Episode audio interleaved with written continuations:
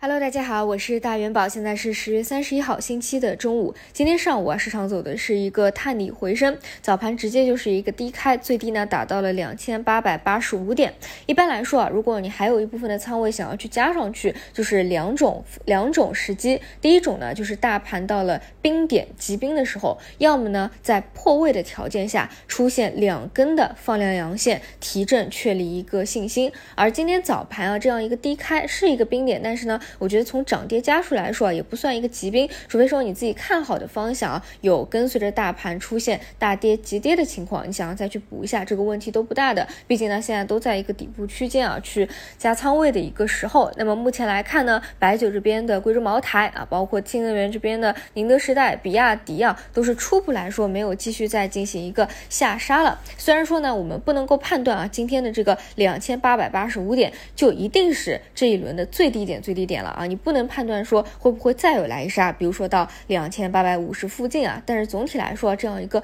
区间啊，如果有急冰的话，大家也不要过于的恐慌了。这也是星期五中午晚上，包括这一个周末啊，给大家讲的一个核心内容，就是嗯，还是看好十一月份的反弹行情。毕竟要知道啊，从从二零一四年以来。整个大盘上证指数从来没有连续出过五连阴，而目前呢，到今天啊十月份的一个收盘啊是四连阴。上一次呢还是在二零一五年从高空坠落下来那个非常极端的时候啊，中间都是出过波段趋势波段的一个反弹的，这是整体的一个情况啊，就不要倒在黎明前嘛。然后再来看一下板块，首先呢来看题材，题材依旧是当下啊相对弱势的环境当中活跃程度和资金打的强度。度最高的方向，而这一块呢，正好也是受到周末消息的一个刺激嘛，就是一体化政务的一个消息刺激啊，所以今天开盘呢，像一体化政务啊、数字经济的方向是持续得到了资金的一个进攻的，而且啊，很多短线资金啊去关注这个方向，有很重要的一部分原因，就是因为这一周毕竟是有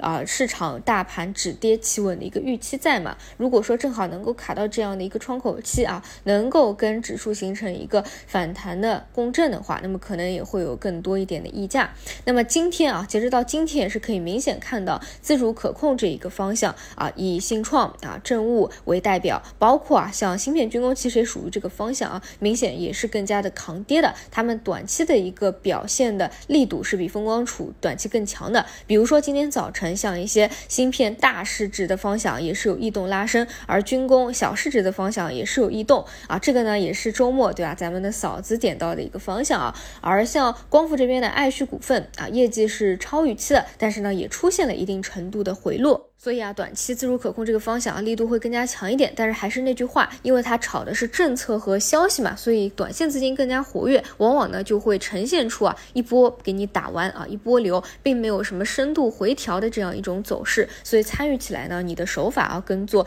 趋势股还是有较大的一个不同的。第二点呢，我们再来看其他的一个方向啊，今天开盘呢，像一些央企的房地产啊就出现了补跌，比如说像保利发展，包括呢早盘啊像港股那边的龙湖集团也是大。跌了百分之四十四啊，截止到现在有一定的收回。龙湖这个啊，主要是主要是对于一把手的一个去处啊，感到非常的担忧。然后再来看一下赛道这边，赛道呢，风电是持续的修复，这一点在星期五中午就持续的给大家跟进过，说一定要看它短期，也就是两天内的一个修复力度。因为上周五大盘是大跌的嘛，所以风电能够给到一个弱修复啊，其实是已经比较强势了。那么到今天呢，也是持续的一个修复，因此呢，暂时啊就不用太过担心了。那么半导体呢，一些啊比较局部核心的方向是持续的在走出一。一个趋势来，这一点上周五也有讲过啊，在大跌的时候也是比较逆势扛跌的，但是一定要注意啊，半导体它的一个分化是特别明显的，就是局部的方向是走的非常强势，但是呢还有一些方向啊是比较弱势的，那这个是比较考验选股的一个能力的，不是说一概而论啊。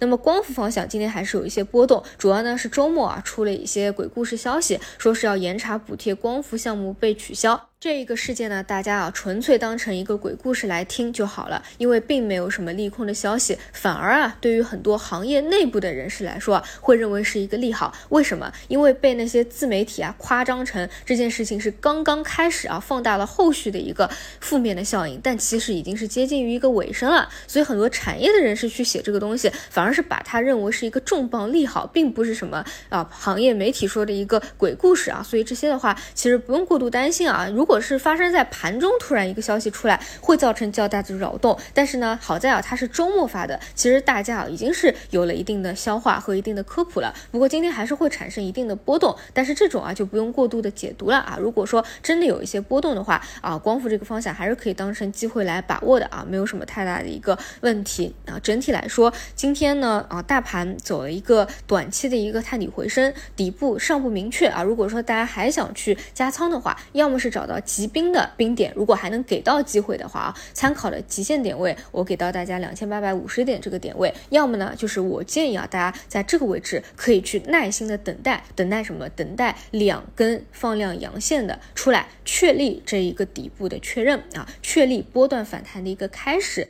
毕竟呢，大家在这一轮啊二次探底破三千点的时候，应该来说已经是分批布局了仓位了，所以呢，我觉得也不用过于急。如果说还有一点想要打进去，就等彻底走好啊，彻底开启一个趋势波段的上升了，再去把握机会，这样会更加的稳定一点。毕竟现在已经有仓位在了嘛，所以其实也不用啊，完全不用怕踏空，对吧？现在就是等待什么时候两根阳线确立的一个时机了啊。以上就是今天的所有内容，那我们就晚上再见。